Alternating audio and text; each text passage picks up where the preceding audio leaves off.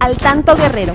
Información al instante. Eh, hace un momento en la mañanera hablaron de ustedes, de una, de una ley que se está buscando, no sé quién lo, lo propuso exactamente, pero que están buscando una ley de protección ante el SAT, ante los impuestos, para que sean, digamos, mucho más benignos hacia ustedes y que no sean tan agresivos o que sean iguales a los que tienen las grandes empresas, ¿no? Porque parece que andan ahí eh, Sí. en, en una situación este, completamente...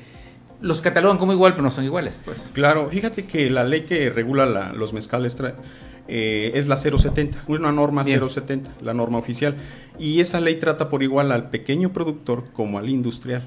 O sea, si produces 100 litros o produces 10 mil litros, pagas los impuestos de manera igual. Exacto.